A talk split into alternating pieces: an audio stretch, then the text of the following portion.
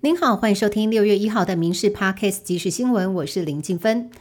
马洼台风逐渐远离台湾，但是风浪仍然影响往返小琉球的航班，因为浪高两公尺高，今天停航一天。业者则是陆续宣布二号恢复行驶。大福航运总经理季庆生表示，台风远离，但是风浪还没有完全消退，考量到安全因素，旅客在航行期间切勿随意走动。网红直播主连千亿因为四年前在高雄市引发一连串枪击、恐吓、滋事案件，被以组织犯罪等罪判刑七年定验。高雄地检署嘱托新北地检署今天代为发监执行。今天中午十二点多，连千亿他穿着白色的吊嘎、黑色短裤与蓝白夹脚拖，搭乘一台黑色劳斯莱斯，后方跟着三台宾士、B N W 等名车，在十多位好朋友的陪伴之下。来到新北地检署报道执行，他对媒体表示心情很平静，已经调试好，并且说祝福大家身体健康。自己进去之后会锻炼身体以及念书，希望早点进去，早点出来。民进党前妇女部员工在昨天晚上披露，去年九月遭外包厂商性骚扰，时任妇女部主任、现任副秘书长的许家田却没有妥善处理以及协助。民进党今天宣布，许家田即刻停职接受调查。党主席赖清德也在脸书发文致歉，说对不起，让你承受了这样的伤害与恐惧。同时，谢谢这位同仁愿意说出来，让民进党有面对跟改正的机会。说我们。不会转身离开，更不会就这样算了。此外，台北市劳动局今天已经发文，民进党中央党部要求六月五号之前将处理的情形回报劳动局。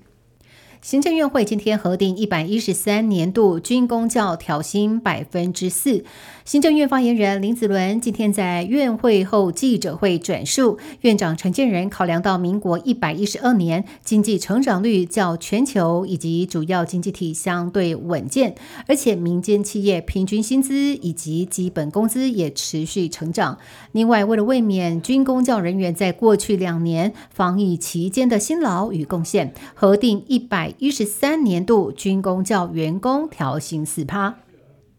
台式早餐近年来吸引了国外旅客的注意。有五星级饭店引进了全台五家早餐名店进驻餐厅的早餐时段。君品酒店今天宣布，西首正义豆浆店、永和周家面、梁喜号以及府城食府以及双豪油饭合作推出高炸企划，将台湾早餐进驻旗下云轩西餐厅，要让旅客在饭店内就可以品尝到台湾在地美食。台湾知名设计师聂永贞去年策划台湾设计展的时候，爱上高雄这块土地。他与团队商议之后，决定在高雄设立工作室，并且在高雄市文化局邀请之下，成为首波进驻博二共创二号基地的设计团队。目前工作室正在如火如荼进行整修，市长陈其迈特地前往打气加油，欢迎更多的设计人才加入高雄博尔共创基地，一起创造美好未来。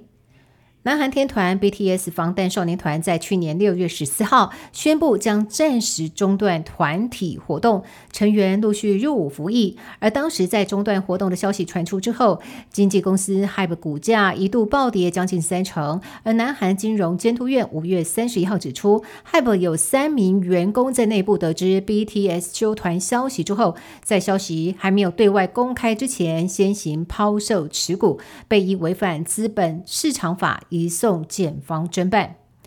菲律宾是宗教信仰天主教占多数的国家，同时也是梵蒂冈之外唯一将离婚视为非法的国家。不过，目前有一群国会议员正在推动新的离婚合法化运动，而且已经在众议院和参议院提交了数项法案。其中一项法案的起草人是国会议员拉格曼，他表示：“我们不会破坏任何婚姻。”并且指出，离婚是针对无法修复的不幸婚姻，而且离婚合法化将会使妇女和他们的孩子能够摆脱不宽容和虐待倾向的丈夫。